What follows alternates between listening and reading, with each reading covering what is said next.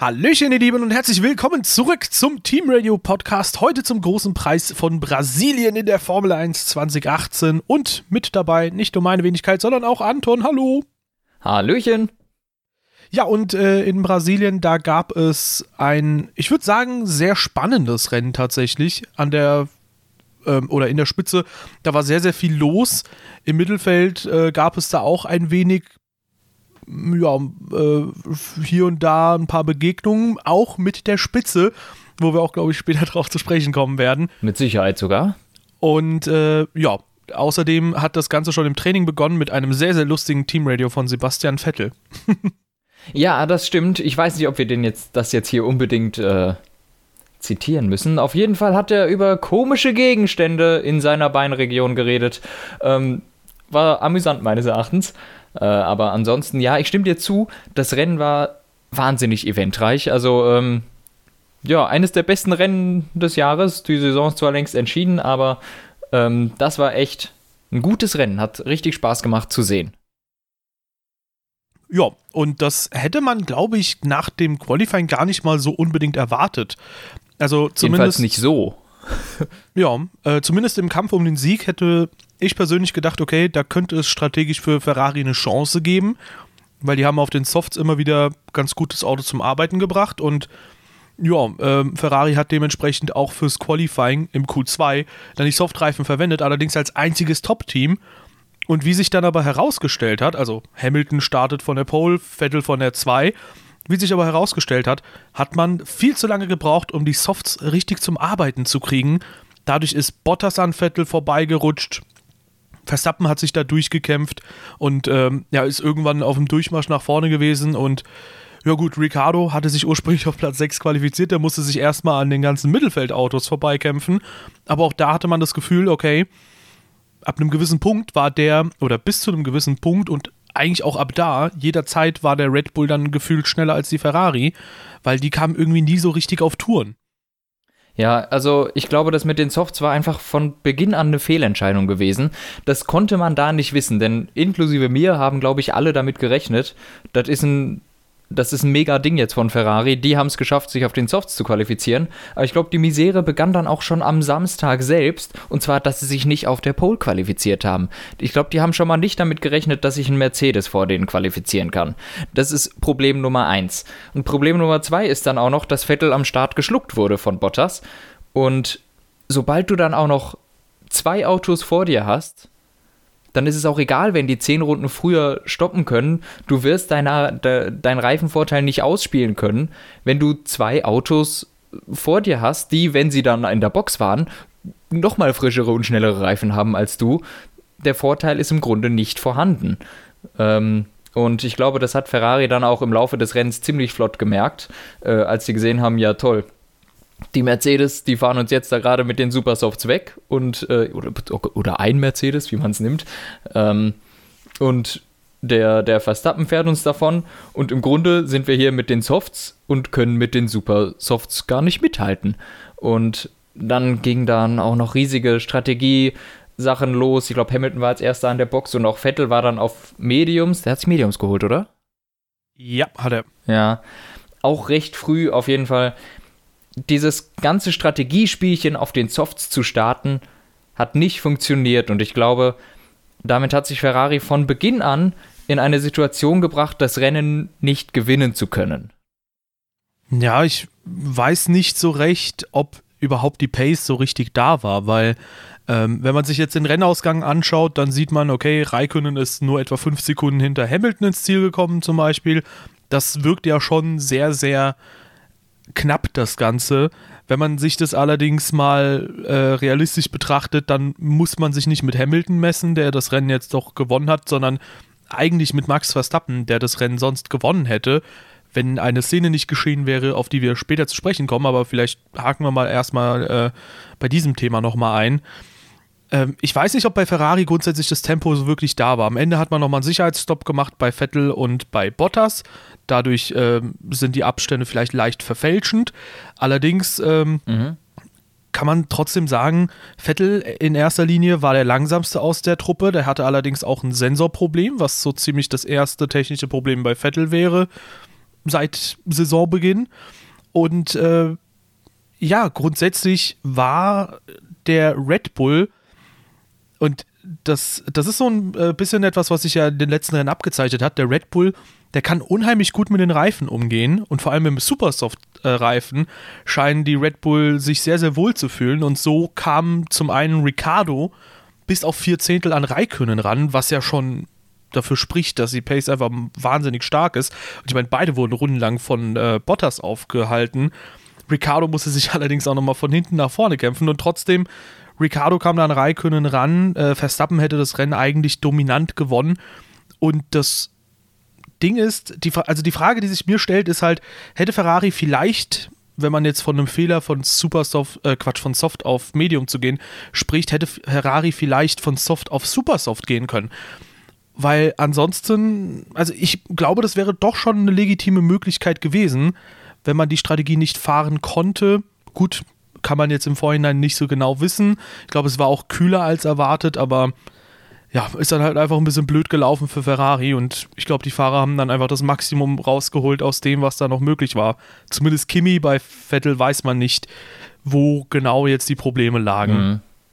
Ja, also eben von Vettel weiß ich auch nicht, was da los war. Und bei Kimi muss ich ehrlich sagen, ich bin davon überzeugt, wäre der auf Supers gestartet, hätte der das Rennen auch gewinnen können. Ähm, denn so wie der den Bottas angreifen konnte und überhaupt hin konnte, der, der, er war ja von Anfang an quasi schon weg von der Spitze und auch mit den Softs, die nicht zum Arbeiten kamen, hatte er auch keine Chance, irgendwie richtig vorne mit reinzufahren. Und nach der ersten Runde von Pitstops ist der, ist der Zug auf den Rennsieg dann eigentlich schon abgefahren. Also ich, und, und bei Vettel, da war entweder der Sensor oder einfach der Wurm drin, das klammern wir jetzt mal aus. Ich glaube, weder Vettel noch Bottas sind eine repräsentative ähm, Marke wirklich für ihre Teams, die jeweils mit einem Stopp mehr und 20 Sekunden Rückstand im Ziel sind. Aber ich glaube, Raikön hätte da mit, einer, mit, dem, mit dem richtigen Startreifen auch mehr rausholen können. Ähm, ob jetzt Ferrari Supersoft Soft hätte fahren können, glaube ich jetzt eigentlich nicht. Ich glaube, das kann wirklich nur der Red Bull, äh, was deren äh, Pace oder Geschwindigkeitsnachteil einfach wieder wettmacht. Also das Auto ist vielleicht trotzdem einfach ein Ticken langsamer, aber das ist ganz egal. Wenn du nämlich die grippigeren Reifen hast, dann kannst du ja wieder auf dem Niveau der anderen fahren. Und ähm, so hat Red Bull das eigentlich wirklich sehr gut gemacht. Ähm, gut, Ricardo kam jetzt an Raikön nicht mehr vorbei und Verstappen gerade nicht mehr an Hamilton dran. Ähm, aber an sich muss ich sagen, war das ein Rennen, wie wir es uns eigentlich gewünscht haben und wie ich hoffe, dass es in den nächsten Jahren sein wird. Die Top 3 waren so dicht beieinander, dass man eigentlich nicht richtig vorhersagen konnte, wer gewinnt. Ja, wobei ich da auch schon wieder einhaken muss. Raikkonen hätte das Rennen gewinnen können gegen Hamilton, aber wie, wenn man es gegen Verstappen sieht, also wenn man diesen Reifenvorteil mit reinrechnet, ähm, dann war der Red Bull an diesem Wochenende schon mit Abstand das schnellste Fahrzeug. Weil das sonst. Sehe ich nicht so. Sonst kommt Ricardo nicht so nah an Raikönnen ran, sonst. Äh, ja, also der ist ja von 11 gestartet. Der hatte ja noch einen viel, viel größeren Nachteil als Raikönnen. Der war ja Runden später, nachdem Raikönnen eigentlich schon durch war, erst an Bottas dran. Und äh, ja, äh, Verstappen, wie der da durchgepusht ist und an Hamilton rankam und auch vorbeikam, das war eigentlich schon eine ziemlich klare Sache. Also so einfach hat man das selten gesehen zuvor. Ja, aber wenn der Red Bull so mit Abstand der schnellste gewesen wäre, hätte auch Ricardo auch trotz Reifen und was auch immer überhaupt keine Probleme haben dürfen, an Raikön vorbeizukommen. Na, der hatte und ein, zwei Runden Zeit genauso, er hatte schon mehr Zeit und genauso wie Verstappen ganz schnell an Hamilton durch war, hätte Ricardo da auch an, an Raikön vorbeigemusst. Und mit den Supersofts beim Ferrari hätte der Red Bull es auch am Anfang gar nicht schaffen können, möglicherweise so am Ferrari vorbeizukommen, weil die haben schon eine unglaubliche Topspeed. Ein Mercedes ist ein bisschen einfacher zu schlucken als ein Ferrari im Grunde. Ja, möglicherweise, also, aber ich weiß nicht. Ich glaube, der Ferrari war eigentlich das beste Paket, aber man hat sich durch den Startreifen einfach verspielt, das Rennen gewinnen zu können. Von Anfang an konnten sie nicht gewinnen, wenn sie auf dem Soft starten, weil die anderen dann schon vorne weg sind. Ja, aber die Strategie Und gehört halt auch schon dazu. Äh, mit dem Ferrari wärst du zumindest Super Soft Soft wahrscheinlich nicht gefahren.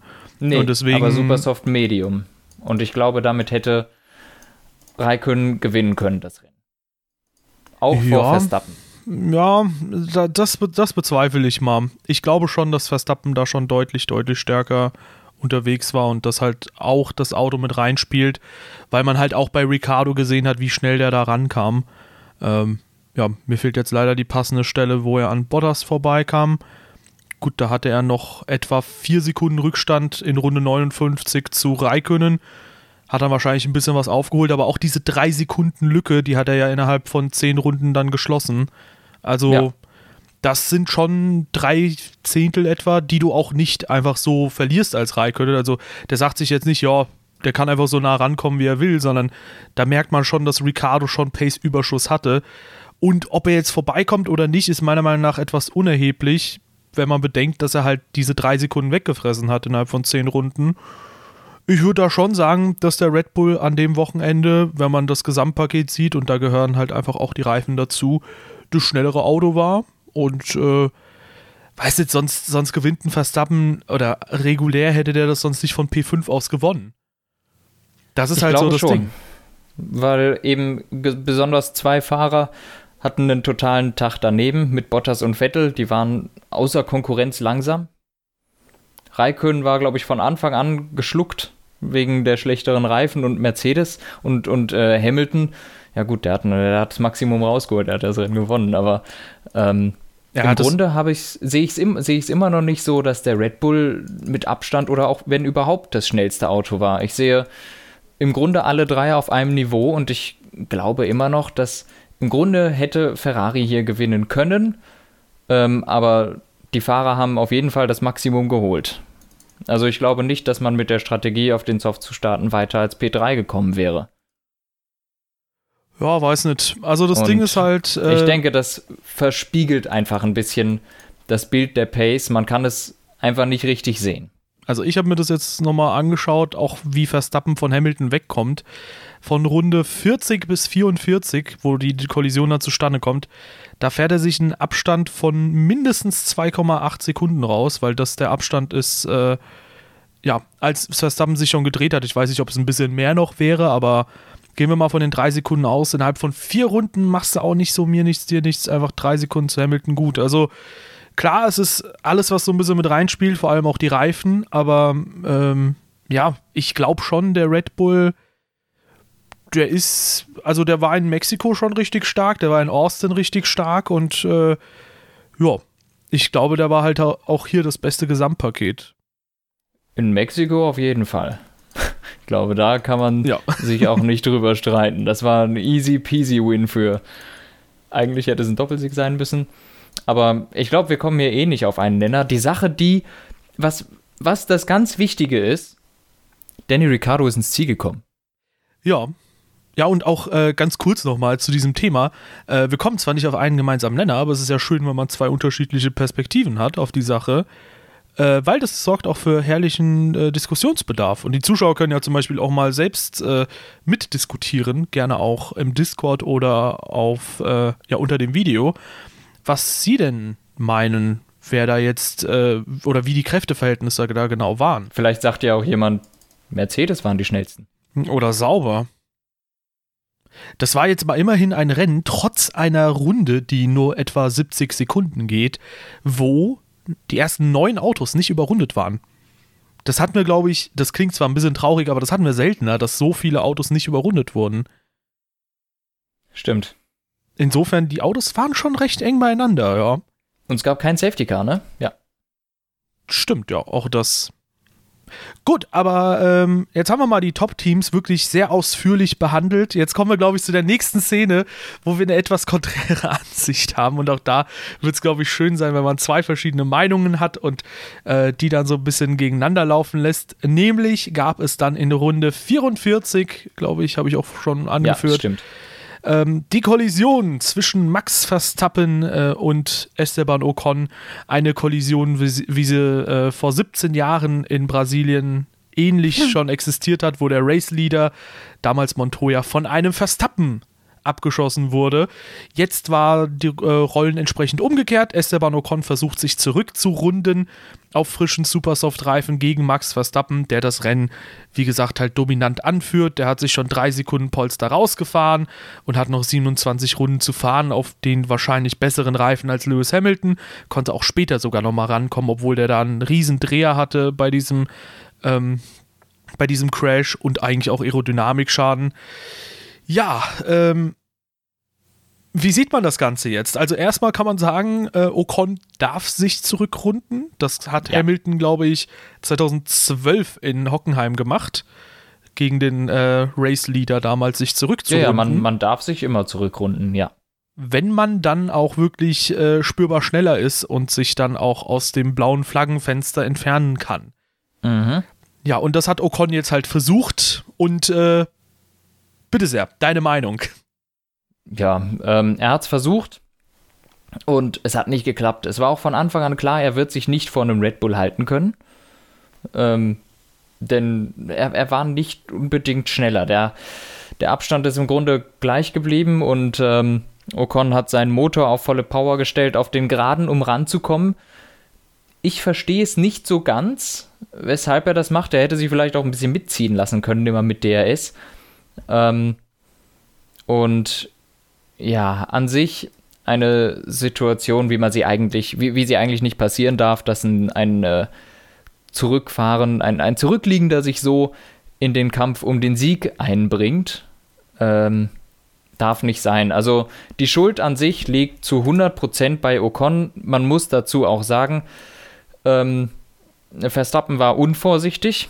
Der er hätte vielleicht damit rechnen können, dass er noch da ist, muss er aber eigentlich nicht. Denn im Grunde ist das eine Sache, da darf ein Überrundeter nicht sein. Wenn er sich zurückrundet, dann muss er das, wenn dann auf eine sichere Art und Weise machen und sich nicht stumpf innen an das Hinterrad des Vordermanns quetschen. Ähm, aber bei den Zweien, die sind ja sowieso große Feinde, ähm, kann da auch noch anderes mit reinspielen und ich, äh, bei den Zweien ist das sowieso immer so eine Sache. Aber ich muss sagen, ich war, war ein bisschen enttäuscht. Ich bin großer Fan von Esteban Ocon und fand, das war eine sehr schwache Aktion. Ich, ich verteidige ihn immer wieder und äh, lobe ihn hoch gegen Sergio Perez und bliblablub, aber hier bleiben mir jetzt ein bisschen die Worte hängen. Also, da kann ich, ich kann ihn da in der Situation nicht verteidigen. Ja, ähm, dann tue ich das mal.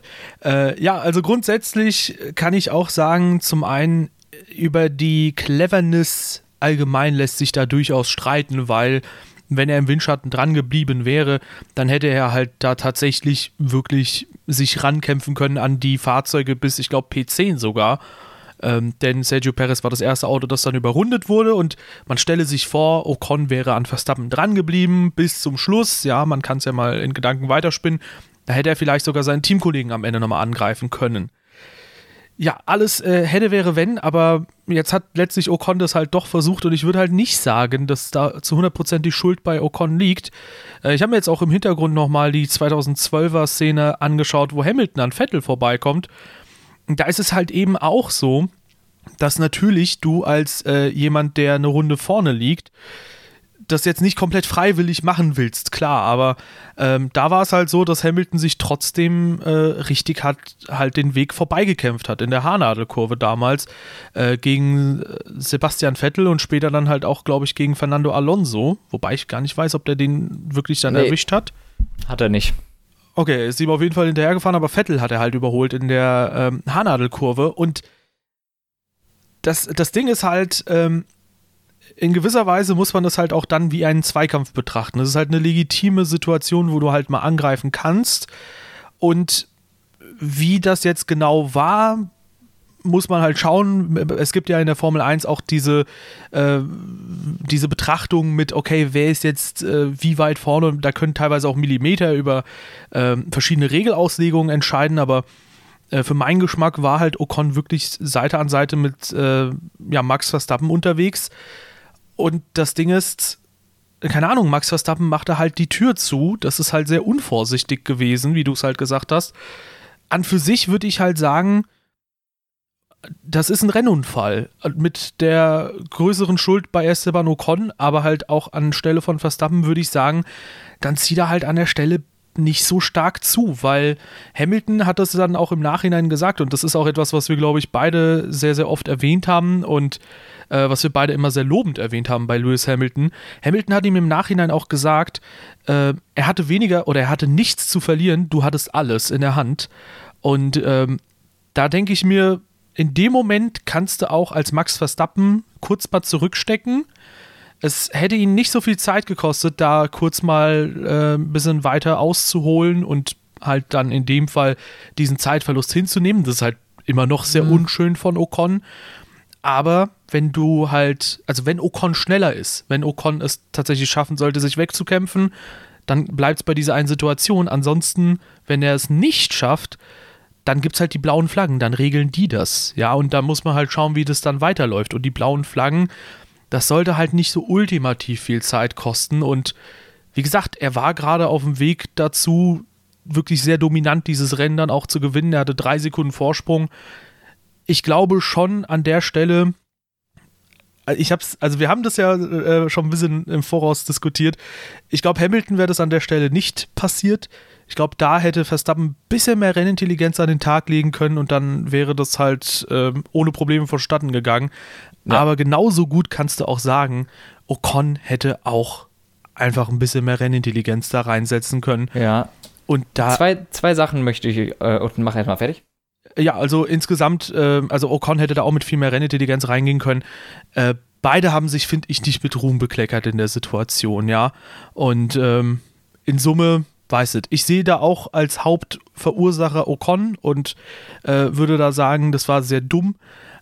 Aber andererseits würde ich, wäre ich an Verstappen Stelle, das ist natürlich retrospektiv immer sehr einfach, das zu sagen, aber da hätte ich halt kurz mal zurückgezuckt.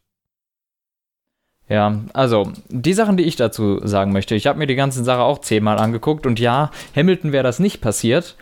Man muss dazu auch sagen, Ocon hätte das hätte Hamilton niemals angegriffen beim Zurücküberrunden, äh, Zurückrunden. Das macht er nur gegen Verstappen, da bin ich mir auch sicher. Ähm, die andere Sache ist ja, äh, ja, warum macht Verstappen dazu? Ich verstehe es nicht ganz. Er weiß ja, dass er da ist, aber wahrscheinlich geht, er, geht Verstappen schlichtweg davon aus, dass der sich kurz neben ihn setzt, aber nicht innen bleibt. Denn ähm, sobald sie eingelenkt haben in die Linkskurve, ist Ocon die ganze Zeit klar hinter Verstappen. Die sind zu keinem Zeitpunkt nebeneinander oder irgendwas. Und wenn du dann am Hinterreifen getroffen wirst, hm, dann ist es, also, ich verstehe es einfach nicht. Und ja, ähm, Hamilton wäre das nicht passiert. Allerdings finde ich es auch komisch, dass Hamilton das danach angesprochen hat, denn er hat die Szene nie gesehen. Das fand ich ein bisschen seltsam. Der konnte das ja gar nicht beurteilen. Na, der war drei Sekunden weg. Ich glaube, da kannst du schon noch viel sehen. Der hat das nicht gesehen. Es gab, gab eine Onboard-Sicht von Hamilton. Der konnte nichts sehen. Der hat gesehen, dass die, als die zwei schon da mehr oder weniger waren. Das kannst oder, du schlecht erkennen. Oder er hat die Erläuterung von Max Verstappen gehört, als der das Raikönnen erklärt hat. Das weil kann Raikönnen, gut sein. Raikönnen hat halt auch gefragt, was da los war. Ja. so wie er irgendwie ein, zwei Rennen zuvor gefragt hat, ob Hamilton schon Weltmeister ist. Ja, ja aber sonst muss man halt sagen, man, man sagt zwar schon lange, aber es ist einfach so, Verstappen ist immer noch sehr jung. Ähm, und solche Sachen passieren ihm anscheinend noch. Ähm, ja, man muss dazu sagen, so alt wie Verstappen jetzt ist, da ist Lewis Hamilton noch nicht Formel 1 gefahren. Echt? Ist er auch nicht gerade erst eingestiegen damals? Hamilton hat erst mit 22 angefangen, Formel 1 zu fahren. Und so alt ist der Verstappen noch gar nicht. Ich hatte 20 oder 21 noch im Kopf, aber das 22, ist ja ich bin mir ganz sicher. Ziemlich früh. Okay. Ähm, und wie gesagt, der ist so jung, in dem Alter saß Hamilton noch in einem GP2-Auto. Und wenn man sich so überlegt, was die anderen Großen auch so in dem Alter gemacht haben, es, es, ist, es bleibt halt schwierig. Oder sagen wir so, Verstappen hat viele dumme, dumme Sachen gemacht, wirklich dumme Sachen. Die würde ich jetzt nicht zu den dummen Sachen zählen, sondern ja, zu ja, ja. blöd gelaufen und Erfahrung fehlt in drei, vier Jahren passiert dem das auch nicht nochmal, sondern da lässt er drei Meter da in der Innenlinie Platz. Ne? Ähm, Gut, es sei denn, er nimmt den äh, Werdegang von anderen Fahrern, die jetzt in Top-Teams noch unterwegs sind. Ich weiß nicht, wen du meinst. Ähm, ich auch nicht. Und Nee, also ganz klar. Ähm, ich glaube, ich stimme dir dazu. in, in ein paar Jahren wird ihm das wahrscheinlich nicht mehr passieren und einem Lewis Hamilton oder auch anderen Fahrern wäre das in der Situation nicht passiert. Die hätten sich da cleverer angestellt. Was ähm, ich allerdings, äh, achso, ja. nee, führe ruhig noch aus. Ich weiß nicht, was ich sagen wollte. Okay, gut, dass ich eingehakt habe. Ähm, ja. Nee, ähm, was ich allerdings auch noch mal ergänzend sagen muss, ja, das stimmt. Bei Verstappen, das Alter, das ist halt immer noch äh, etwas, äh, was man da als ähm, Pro-Argument für Verstappen sehen kann, wenn man sich solche Situationen betrachtet. Andererseits muss man aber auch dazu sagen, das ist jetzt seine fünfte Saison in der Formel, nee, die vierte Saison Was? in der Formel 1. Ja. 2015 hat er angefangen und das ist halt schon das vierte Jahr. Also, weiß ich, er, man muss halt, finde ich, auch ein bisschen mit der Serie dann mitwachsen und äh, ich finde schon, so langsam aber sicher kann man dann in der vierten Saison auch mal so Fehler abstellen. Gut. Ich weiß nicht, ob das, ob das geht. Ich glaube, da fehlt einfach auch die mentale Reife. Ich glaube, da kannst du, du kannst schon mit 15 anfangen, Rennen zu fahren. Du bist mental einfach noch nicht so weit in dem Alter. Ich glaube, das kommt wirklich erst mit dem Alter und nicht mit der Erfahrung, denn Rennen fahren tun die sowieso ständig.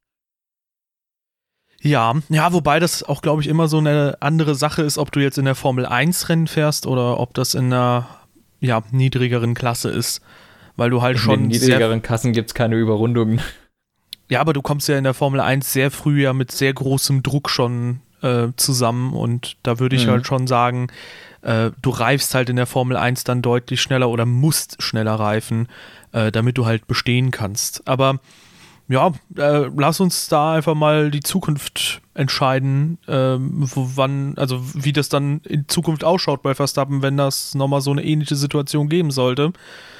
Ähm, ich hoffe auf jeden Fall, dass das ab 2019 gerne nicht mehr so kommt, weil das wäre natürlich sehr, sehr geil, wenn ähm, ja, Max Verstappen dann 2019 diese Fehler nicht macht, der Honda-Motor funktioniert. Und äh, ja gut, Fehler jetzt in Anführungszeichen.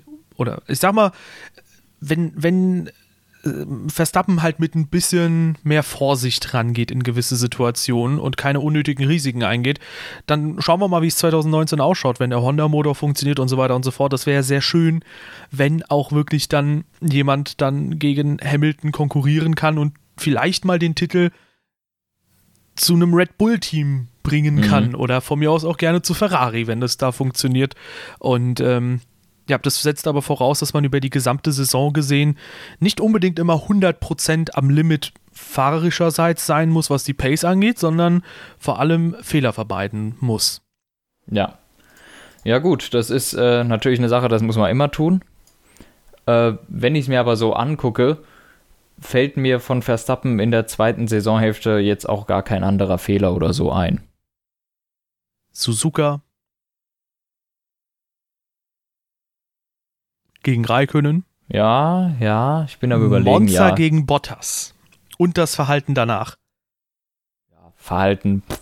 Aber an sich das sehe ich nichts, was er groß gekostet. falsch gemacht hat. Ja, scheiß drauf. Ja, du sagst, Seine Position ist jetzt, die gleiche. Das, das, darf er sich nächstes. Nö, in Monza nicht da. Der, äh, da hätte er vor Vettel landen können. Ja, dann ist er Vierter. Oder Fünfter, was auch immer. Ich glaube, das ist dir dann egal, wenn du sowieso die Position am Ende die gleiche ist. Aber die Sache ist ja, äh, natürlich, wenn es um die WM geht, darf man sowas nicht machen, aber das weiß der auch. Genau, aber da ist halt natürlich die Frage, legst du jetzt schon den Grundstein dafür oder fängst du da erst an, wenn es um die WM geht? Ah, jetzt würde ich Spaß haben noch. Nee, ich denke, wenn es um die WM geht, ist das, äh, ist das eine andere Sache. Da musst du natürlich immer auf Safe gehen.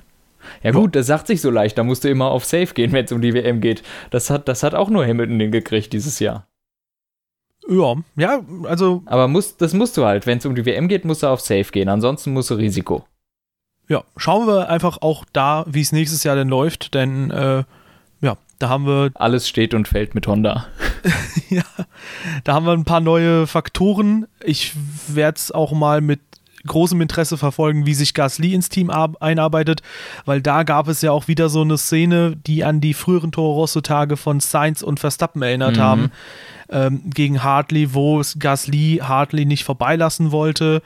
Ähm, ja, das war eine komische Szene irgendwie. Ja, also wenn das nächstes Jahr bei Red Bull so läuft, dann lege ich mich jetzt schon fest, dann wird wenn es langfristig so läuft über die Saison gesehen, dann wird es sehr, sehr schwierig mit der WM, wenn beide Fahrer sich so in die Haare kriegen. Ja, muss ich muss ehrlich sagen, ich rechne damit, dass das bei Red Bull überhaupt nicht knapp wird. Denn Gasly wird auch in letzter Zeit konstant von Hartley geschlagen. Und Hartley würde ich jetzt nicht als die höchste Präferenz sehen. Ich glaube, Gasly hat in seiner jetzigen Form äh, überhaupt keine Chance gegen Verstappen. Und auch gegen Ricardo hätte er keine Chance. Er ist gerade so auf einem Niveau von Hartley im Moment. Ja, wobei man das auch andersrum sehen könnte, dass Hartley jetzt mittlerweile ein ganz gutes Hoch hat. Ähm, weil der auch ja eigentlich ein sehr guter Fahrer ist, aber halt jetzt vielleicht erst jetzt halt seine äh, Performance halt so abliefern kann, wie man sie auch kennt aus der LMP-Klasse oder so. Ich finde es schwierig. Also ich habe tatsächlich im Moment wenig Hoffnungen. Ähm, ich würde viele Hoffnungen haben, aber dafür müsste Gasly ähm, Brandon Hartley viel, viel höher schlagen. Und das tut er nicht. Und äh, aber ich, ja, ich glaube, Red Bull wäre mit Ricardo und Verstappen besser dran nächstes Jahr. Ich stimme dir dazu und ähm, unterstützend, ähm, also gut, ich habe ja jetzt erstmal äh, dagegen argumentiert, erstmal pro Hartleys Leistung argumentiert, aber Andererseits habe ich mir mal auch in letzter Zeit so ein paar äh, Season Reviews angeschaut zu alten Formel 1 Saisons. Und da ist mir eine Sache unter anderem, äh, unter anderem aufgefallen, nämlich, äh, dass 2014 bei McLaren äh, Stoffel van Dorn als Ersatzfahrer noch unterwegs war. Wer sich daran zurückerinnern kann, 2013 wurde ja Sergio Perez äh, ins Boot geholt, nachdem Hamilton weg war. 2014 hat man dann Perez rausgeschmissen und hat sich entsprechend ein weiteres Talent hinzuholen können. Und das war dann nicht Stoffel van Dorn, sondern Kevin Magnussen. Und wenn man sich dann auch nochmal weiter die äh, Historie anschaut, dann sieht man, dass Stoffel van Dorn, dass da sehr, sehr lange gezögert wurde, bis man den dann endlich eingesetzt hat. Gut, man hatte zwei man Weltmeister. Ja, gut, da, das ist jetzt die Frage, die es zu klären gilt. Man hatte zwei Weltmeister, das ist natürlich auch so eine Sache. Einen Button willst du nicht einfach so äh, mir nichts, dir nichts vor die Tür setzen. Klar, an Alonso auch nicht, das sowieso nicht.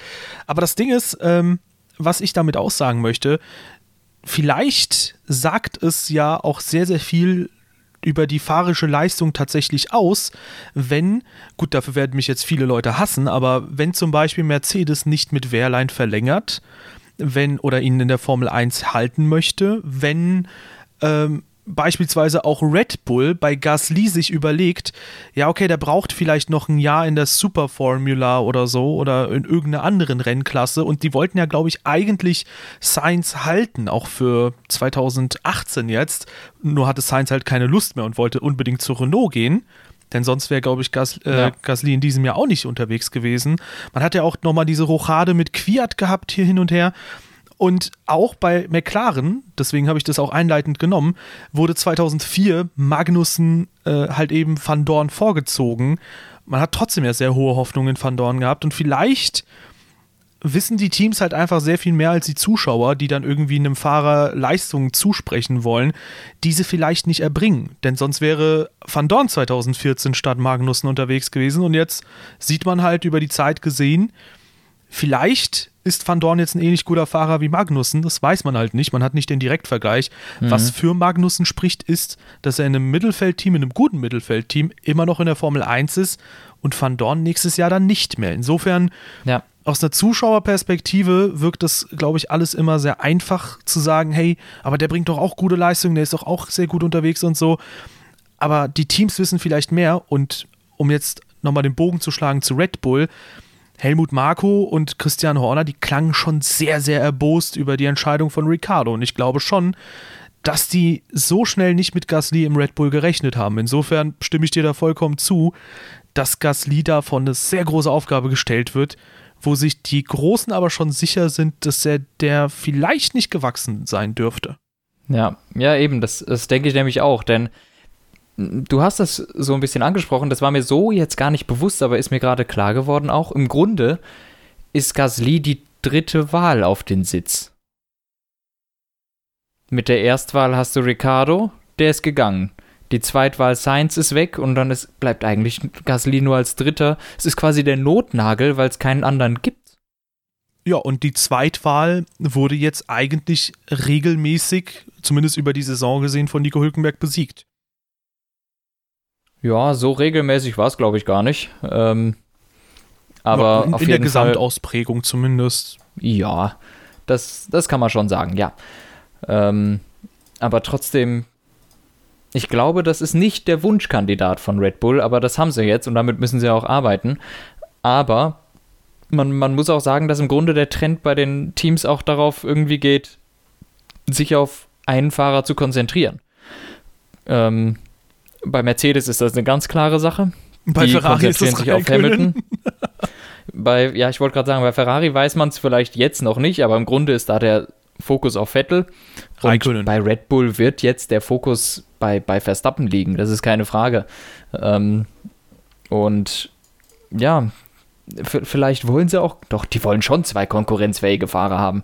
Äh, sonst, sonst hätten sie ja gar nicht gewollt, dass Ricardo da bleibt. Aber ja, ähm, die, die sind schon, glaube ich, wie du es gesagt hast, erbost darüber, dass Ricardo gegangen ist und haben damit anscheinend auch nicht gerechnet. Äh, weil da kommen ja immer mal wieder irgendwelche stichelnden Kommentare Richtung Renault und Ricardo jetzt in letzter Zeit. Also, ähm, die sind schon ein bisschen beleidigt und hätten, glaube ich, schon gerne, dass er geblieben wäre. Ja. Ja, auch wenn man sich das halt letztes Jahr anschaut, ähm, wie gesagt, ich glaube, Gasly, da wurde schon diskutiert, dass der halt noch in Nachwuchsserien bleiben soll, ehe er dann irgendwann zu Toro Rosso geht. Und erst als sich das Ganze wirklich gelichtet hat, dann hieß es, ja gut, Gasly kann jetzt zu Toro Rosso und jetzt ist es halt wieder so, dass er irgendwie ins Red Bull Cockpit reingerutscht ist. Es war keineswegs so, dass äh, Red Bull das geplant hat wie bei Verstappen damals, dass sie Ja. gesagt haben, okay, wir wollen Verstappen unbedingt halten, deswegen kriegt Quiert jetzt die Degradierung und äh, ja, Verstappen entsprechend die Beförderung. Ja, ja, wir, wir hoffen natürlich, oder beziehungsweise ich hoffe natürlich, dass sich Gasly trotzdem äh, gut macht und mich vielleicht positiv überrascht. Ich rechne aber nicht damit, dass äh, die großen Sachen bei Red Bull von dem Auto mit der Nummer 20 kommen. Oder Ja. ist es die 10? Es ist die 10, ne? Es ist die ja, 10, ja, ist 20 die ist, 10. ist Magnussen. Ja. Äh, ja, ich hoffe das auf jeden Fall auch. Ich glaube es halt nur noch nicht. Da liegen Hoffnung und Glaube ja immer so Ja, ein bisschen auseinander. Äh, deswegen auch da lassen wir uns von der 2019er Saison überraschen und kehren nochmal vielleicht ganz kurz zurück zum Brasilien-Rennen. Denn ähm, da hatten wir jetzt noch das Mittelfeld, das wir noch so gut wie gar nicht behandelt haben. Äh, wie gesagt, drei Fahrzeuge, die nicht überrundet wurden im Mittelfeld. Leclerc starker Siebter. Auf 8 haben wir Grosjean und auf 9 Magnussen. Und das Interessanteste bei dieser Konstellation ist, schade an der Stelle für Ericsson, dass der ausgeschieden ist, denn der hatte ein sehr gutes Quali und der hätte auch gut punkten können, denn mittlerweile ist Sauber nur noch sechs Punkte hinter Force India und sie haben in Brasilien, obwohl sie nur ein Auto ins Ziel gebracht haben, sechs Punkte geholt. Gegen einen Punkt von Force India, denn Perez wurde Zehnter. ja. Und das könnte tatsächlich sogar mit einem sehr, sehr guten Rennen in Abu Dhabi noch den siebten Platz bedeuten für Sauber in dieser Saison, in der KWM. Das wäre in Anbetracht dessen, wie sie in Melbourne performt haben, da noch auf Williams-Niveau, echt richtig stark. Gut, man muss auch sagen, Force India hat äh, ja alle Punkte abgezogen bekommen zur Mitte der Saison, aber trotzdem. Starkes Ja. Team. Ja, auf jeden Fall. Ähm, sehr auf dem Ausste aufsteigenden Ast. Und äh, ja, Raikön wird seinen Spaß haben da nächstes Jahr. Ich glaube nicht, dass der ganz hinten rumgurken wird. Ja, der holt da halt einfach ein paar Podien, so wie diese Saison noch. Und wird dann Weltmeister. Und wird dann Weltmeister, ja. Ja, und ansonsten äh, im Mittelfeld, da hat sich aber jetzt doch das Allermeiste wirklich sehr, sehr deutlich abgezeichnet. Renault mit 24 Punkten Vorsprung Vierter, Haas 28 Punkte Vorsprung zu McLaren, also dass McLaren 28 Punkte oder mehr holt, das ist, glaube ich, ausgeschlossen. Mhm.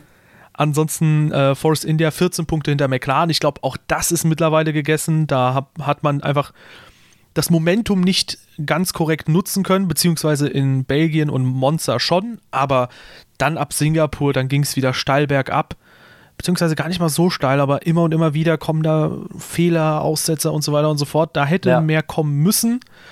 Und jetzt kann halt wirklich sauber, nachdem sie schon Toro Rosso überholt haben, nochmal an Force India vorbei. Das wäre der absolute Hammer.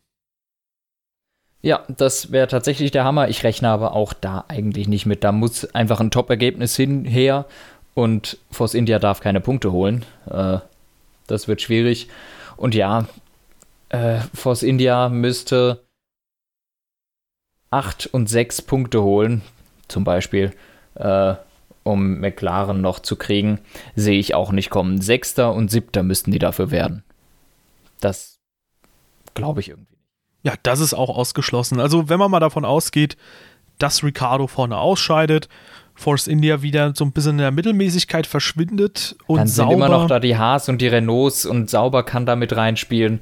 Ich sehe eigentlich keine Möglichkeit, dass die da noch rankommen. Nee, und nee, nee, ich gehe, ja. Ich gehe da schon, äh, also ich wollte dann schon auf sauber zu sprechen kommen, Ach so. die da eventuell noch an Force India vorbeikommen könnten. Also ich glaube schon, dass sauber durchaus die Chance hat, vor allem wenn vorne jemand ausscheidet, dass sie da doch durchaus nochmal acht Punkte holen und vielleicht der Zweitfahrer ja auch ins Ziel kommt und da auch nochmal zwei Punkte holt und dass sie dadurch vorbeikommen könnten an Force India. Ja, aber auch die Force Indias können ja Punkte holen, theoretisch. Das stimmt, aber im Moment schlägt das Panel halt doch schon sehr stark Richtung sauber. Schauen wir mal, wie es in Abu Dhabi wird.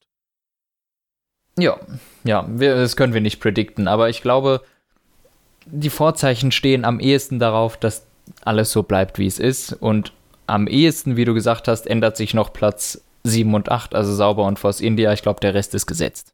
Ja, und was auch krass ist, wenn Williams noch einen Doppelsieg holt, dann sind sie Siebter. Cool. Ja. Eine, 50 eine ganz Punkten. interessante Sache übrigens. Ähm, Danke. Ich habe die interessante Sache noch gar nicht gesagt. Achso, ich dachte, dass wenn Williams den Doppelsieg holt, dass sie Siebter werden. Nein, Nein. Spaß. Für aus. Ähm, äh, interessante Sache ist, wenn, wenn, jetzt in Abu Dhabi das Feld genau so an den Start geht, wie es jetzt ist, ist das das erste Mal in der Geschichte der Formel 1, dass es in einer Saison keinen Fahrerwechsel gegeben hat und dass alle Fahrer, die im ersten Rennen gefahren sind, jedes Rennen gefahren sind. Und dass jeder Punkte geholt hat, der in der Saison gestartet ist. Gab es noch nie. Also alles zusammen oder? So, sowohl als auch. Kannst du getrennt und zusammennehmen. Ich bin mir ziemlich sicher, es gab schon Saisons, wo jeder Fahrer gepunktet hat. Bin mir aber nicht sicher. Da bin ich mir auch nicht ganz sicher, aber ganz sicher bin ich mir, dass es noch nie gegeben hat, dass es nicht einen einzigen Fahrerswitch gegeben hat. Das ist natürlich interessant. Das ist cool. Aber ich glaube, es hat auch noch nie eine Saison gegeben, wo jeder gepunktet hat. Ja, checken wir das nochmal nach diesem Denn Podcast. im Endeffekt, ja, checken wir nach dem Podcast mal, nicht, dass ich hier Mist erzähle, aber ich glaube, das ist so, denn wenn jemand äh, einen Fahrerswitch macht, holt der meistens keine Punkte. Ah, Luca Badoe. Stimmt, der hat, der ist ja Weltmeister geworden. 2009. Obwohl er nur vier Rennen gefahren ist oder so. Ja, also Leute, wir kommen ins Reich der Sagen und Legenden. Wir haben mit einem Williams-Doppelsieg angefangen und hören mit Luca Badoe auf. Ich glaube, das ist der perfekte Moment, um Ui, ui, ui. diesen Podcast ausklingen zu lassen. Äh, wenn euch diese Folge gefallen hat, äh, ich finde, wir haben über sehr viele Themen doch sehr detailliert und sehr interessant gesprochen, tatsächlich. Interessante Aspekte aufgebracht. Immer wieder auch zwei verschiedene Perspektiven, auch das ist sehr cool. Wenn euch diese Folge gefallen hat, dann haut gerne einen Daumen nach oben raus oder eine Bewertung, wo auch immer ihr das hört, ob auf iTunes oder Soundcloud oder auch auf YouTube. Diskutiert gerne mit in den Kommentaren unter dem YouTube-Video oder auch gerne im Discord. Ist in der Beschreibung verlinkt, genau wie unsere anderen Social-Media-Kanäle und auch unser Formel 1-Tippspiel. Wenn ihr nochmal jetzt zum Finale tippen wollt und das wird auch wahrscheinlich dann für die 2019er Saison fortgesetzt und wir würden uns dann nochmal zu Abu Dhabi hören und dann machen wir nochmal zum Saisonende einen schönen Abschlusscast, auch ein bisschen mit unseren ganzen äh, Nominierungen und Awards. Welches, äh, welches Rennen fahren wir am besten? Ja, welches Überholmanöver Machen war wir am ja besten? jedes Jahr. Und so weiter und so fort. Ja. Ja, kurze Sache. Kriegst du doppelte Punkte im Tippspiel? Nein. Ich schon. Und zwar komplett. Das ist schön für dich, Anton. Ja, ich wollte nur mal prollen. Ja. Hast, hast du getippt oder hast du einen falschen getippt oder zu spät getippt? Ich als ganz, ganz großer äh, hier Lewis Hamilton-Fan und Sebastian Vettel-Hater habe Sebastian Vettel als Weltmeister getippt. als der Ah, ich ja immer ist verschrieben werde. natürlich gut, ja. Ja. Tja, das Leben ist hart, wie Heiko Wasser sagt. Nein, es war Christian Danner. Egal, das Leben ist hart und ich glaube, damit verabschieden wir uns Ciao. und sehen uns nach Abu Dhabi. Tschüss. Ciao.